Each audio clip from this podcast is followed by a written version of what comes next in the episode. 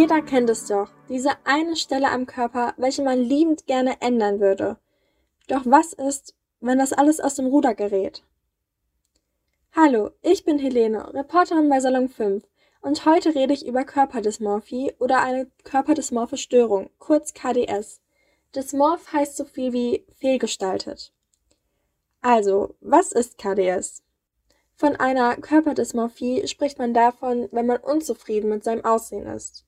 Jetzt könnte man natürlich sagen, ja gut, dann hatte doch schon jeder mal diese Krankheit.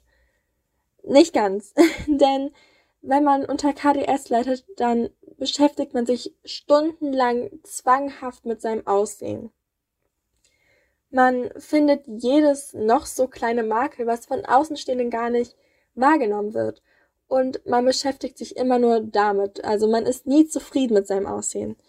Und dabei ist es oft so, dass Außenstehende dieses Makel gar nicht wahrnehmen oder die Person als sehr attraktiv sehen.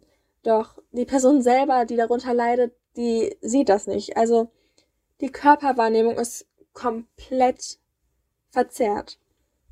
Auch egal, was man macht, man ist nie schön genug und muss immer noch mehr geben, um irgendwie überhaupt akzeptabel zu sein. Und die große Gefahr bei KDS ist nun mal, dass es noch zu anderen Krankheiten führt, wie zum Beispiel Anorexie, Bulimie oder eine Zwangsstörung.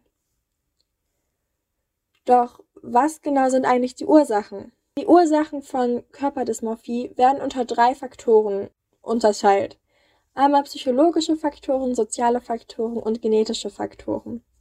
Bei den psychologischen Faktoren ist es so, dass man ein negatives Selbstbild hat. Das kann zum Beispiel durch ungünstige familiäre Bedingungen kommen oder auch durch Mobbing. Man hört ja oft oder hat es auch vielleicht schon selbst erfahren, dass wenn man gemobbt wird, dass man sich dann auch irgendwann selbst nicht mehr leiden kann. Oder man hat allgemein eine Empfindlichkeit, was Kritik angeht oder Zurückweisung. Bei den sozialen Faktoren spricht man besonders von Medieneinflüssen.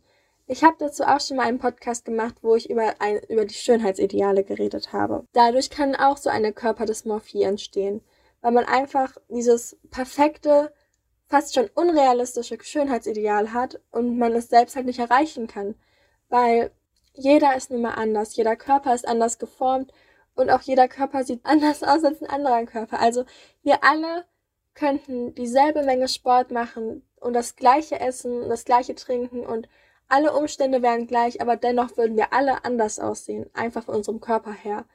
Und deswegen kann es dieses Schönheitsideal gar nicht geben, was für alle gilt. Doch bei einer Körperdysmorphie nimmt man sich eben das als Vorbild und man kann es dementsprechend logischerweise nie erreichen. Und das ist genau das Gefährliche, wenn man immer weitergeht, aber man wird es nie erreichen können. Zumal ja auch viel noch bearbeitet wird mit Filtern oder Photoshop, so dass es gar nicht mehr realistisch ist, dass das überhaupt jemand erreichen kann. Und oft auch ist es so, jetzt nicht unbedingt in der Jugend, aber wenn man älter ist, sind soziale Faktoren auch zum Beispiel, dass man sich ganz oft operieren lässt oder so ganz oft in das Sonnenstudio geht, sodass man auch da eine Sucht entwickelt und man sich dann selbst anders sieht als andere Leute. Zum Beispiel, dass wenn man schon mega viele OPen hatte, sieht man sich immer noch anders als andere Leute und davon, da kann man dann auch von einer Körperdysmorphie reden. Die genetischen Faktoren sind zum Beispiel eine Störung des Serotin-Gleichgewichtes. Ähm, Serotin, das sind Botenstoffe und die ähm, helfen halt dem Gehirn Informationen zu verarbeiten. Und man, logischerweise, wenn man halt zu wenig davon hat, kann das Gehirn nicht alles mehr verarbeiten und man sieht sich halt auch eben anders oder der Körper wird halt fehlerhaft wiedergegeben. Und zwar ähm, kann es auch zum Beispiel eine erhöhte Sensibilität für Ästhetik sein. Also, dass man halt mehr auf die ja, Schönheit einfach achtet oder es einfach das Temperament ist, dass man mehr darauf achtet, wie man sich gibt und wie andere einen sehen. Aber das kann, wenn es zu ausgeprägt ist, eben auch gefährlich werden. Was sind denn jetzt aber genau die Symptome bei einer Körperdysmorphie? Es gibt unglaublich viele Symptome, aber letztendlich zeigen alle dasselbe an. Also erstmal das größte Symptom, sage ich jetzt mal, ist das Gedanken über das Aussehen. dann ist es das Vergleichen und dieses Vergleichen tritt ja auch oft in irgendeiner Phase des Lebens auf, einfach weil man sich irgendwo ran orientieren möchte. Aber dieses Vergleichen bezieht sich eben nur auf das Aussehen und man guckt, okay, ist mein Bauch flacher als ihrer oder ähm, sind meine Oberschenkel dicker als seine oder so etwas. Von so einem Vergleichen rede ich eben. Dann das zwanghafte Betrachten im Spiegel. Wirklich, dass man sich stundenlang im Spiegel angucken könnte, ohne dass ein in Anführungsstrichen langweilig wird. Man guckt sich an und sieht die ganzen Makel direkt ein und sucht noch mehr, um zu wissen, okay, was muss ich verbessern, woran muss ich arbeiten. Und man hat auch diesen Zwang, morgens in den Spiegel zu gucken. Dann die intensive bis krankhafte Pflege des Aussehens. Also das krankhafte Bürsten oder dass man, keine Ahnung, vier Stunden am Tag duschen geht, nur um sich schön zu fühlen oder schön nah zu fühlen oder nur um das Gefühl zu haben, okay, ich werde akzeptiert. Oder auch oft die Einholung von Rückversicherungen, also dass man halt irgendwie läuft und dann so, ey, wie sehe ich aus? Sehe ich, ich sehe gerade so hässlich aus. Man, natürlich könnte man jetzt sagen, ja, okay, das ist Fishing for Compliments, aber man muss auch mal überlegen, manchmal ist es echt so, dass Leute gar nicht wissen, wie sie eigentlich gerade aussehen. Also natürlich wissen sie, ja, ich habe braune, blonde, schwarze Haare, was auch immer. Ich meine eher, dass sie gar nicht wissen, okay, ist das jetzt gerade ein guter Tag für mich oder ein schlechter Tag und wie wirke ich auf andere. Viele denken, das ist Fishing for Compliments, aber manche brauchen halt wirklich diese Absicherung, dass sie gerade nicht wie ein Schlumpf durch die Stadt laufen.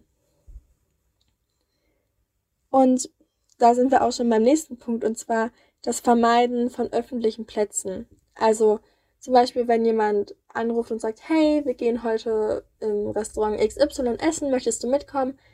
Und man sich selbst im Spiegel anguckt und von seinem Aussehen ausgeht, ob man mitkommt oder nicht.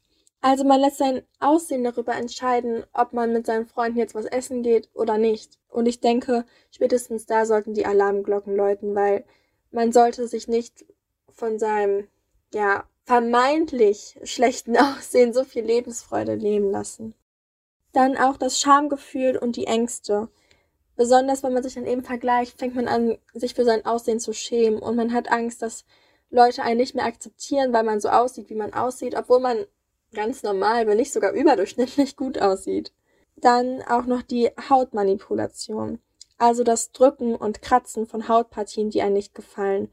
Ich meine, man könnte so etwas anders immer erleben, aber zum Beispiel, dass man eine Stelle so an sich abwertend findet und hasst, dass man wirklich anfängt, sie zu kratzen und zu schlagen, einfach weil man so fertig mit dieser einen Stelle ist und dieses Makel nicht mehr sehen kann und so einen Hass auf dieses Makel und sich selbst entwickelt hat, dass man einfach anfängt daran zu kratzen und es zu schlagen. Und ich glaube, ihr wisst, was ich meine.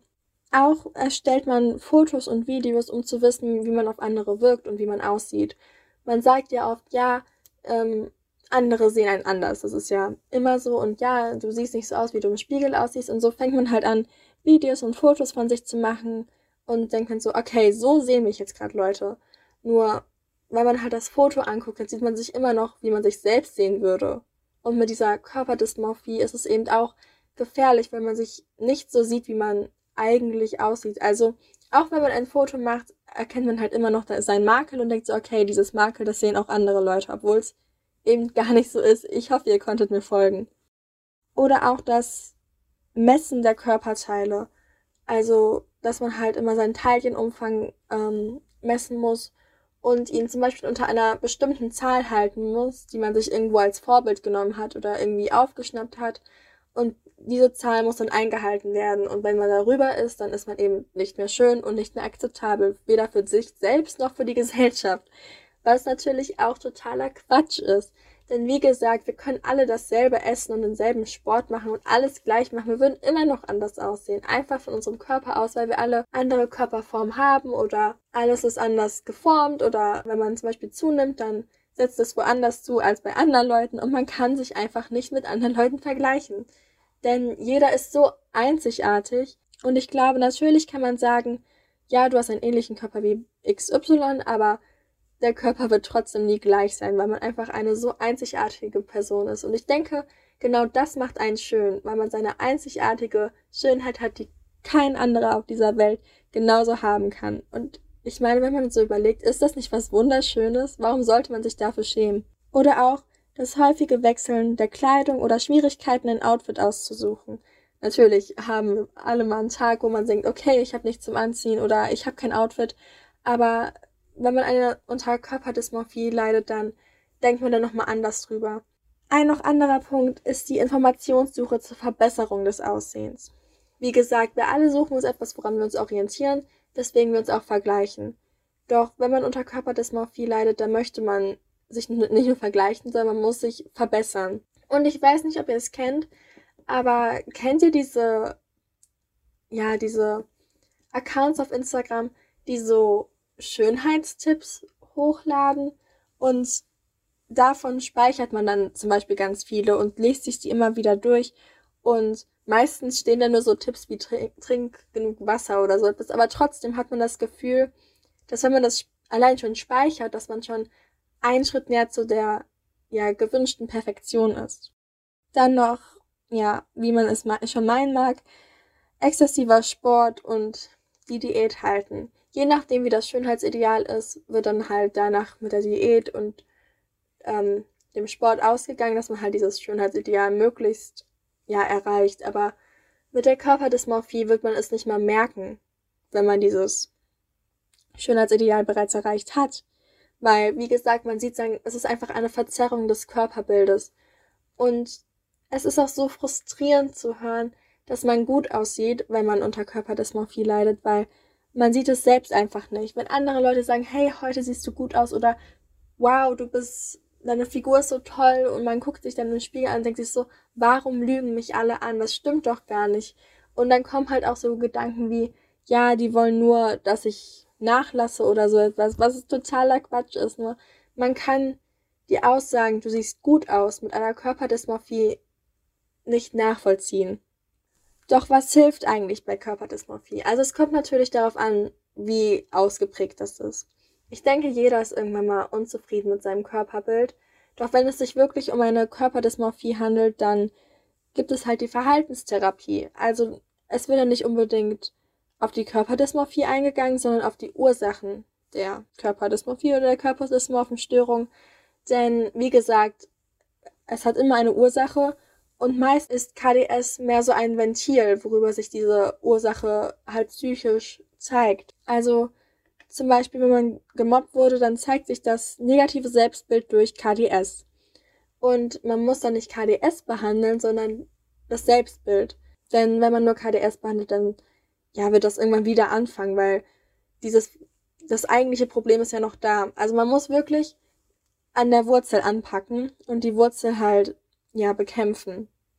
Und dann kann man erst anfangen, wirklich wieder ein richtiges Selbstbild, ja, aufzubauen, sage ich jetzt mal. Und man kann gegen KDS eben auch Medikamente nehmen. Ich denke, oft sind wir mit unserem Körper unzufrieden, ob KDS oder nicht. Und besonders so im Jugendalter ist man ja da, wo man nicht weiß, wo man eigentlich hingehört und wo unten und oben ist. Und da ist halt eine sehr große Angriffsfläche, was es ähm, angeht, unsicher zu sein, wie man aussieht. Und wie gesagt, Menschen kommen in allen verschiedenen Formen und wir können uns einfach nicht vergleichen. Denn jeder Mensch hat, wie gesagt, seinen eigenen Körper und denn wie gesagt, jeder Mensch hat seinen eigenen Körper und jeder Körper ist auf seine Weise hübsch. Jeder Mensch ist einzigartig und jeder Mensch hat somit auch seine einzigartige Schönheit. Und wir sollten halt alle anfangen, diese Schönheit, die uns gegeben wurde und die nur uns gehört, wir sollten anfangen, diese Schönheit zu schätzen, denn sie gehört nur uns und nur wir sind diese Träger der Schönheit. Und lasst euch das doch mal durch den Kopf gehen. Niemand sieht so aus wie ihr. Natürlich sagt man, jeder Mensch hat ungefähr sieben Doppelgänger auf der Welt, aber dennoch, ihr seid ihr und niemand kann euch das wegnehmen. Euch wurde diese Schönheit, die ihr in euch tragt, gegeben und ich denke, wir alle sollten anfangen, diese Schönheit leuchten zu lassen und es auch anderen zu zeigen. Also, gebt euch jetzt eine Riesenumarmung und kümmert euch um euch. Und bleibt auf jeden Fall gesund. Ich bin Helene, Reporterin bei Salon 5 und heute habe ich über Körperdysmorphie geredet. Besucht uns auch auf Instagram unter Salon 5 oder unserer Website salon5.org. Mehr Podcasts gibt's auf Spotify und unserer App Salon 5. Ich freue mich, wenn ihr bald wieder reinhört. Ciao!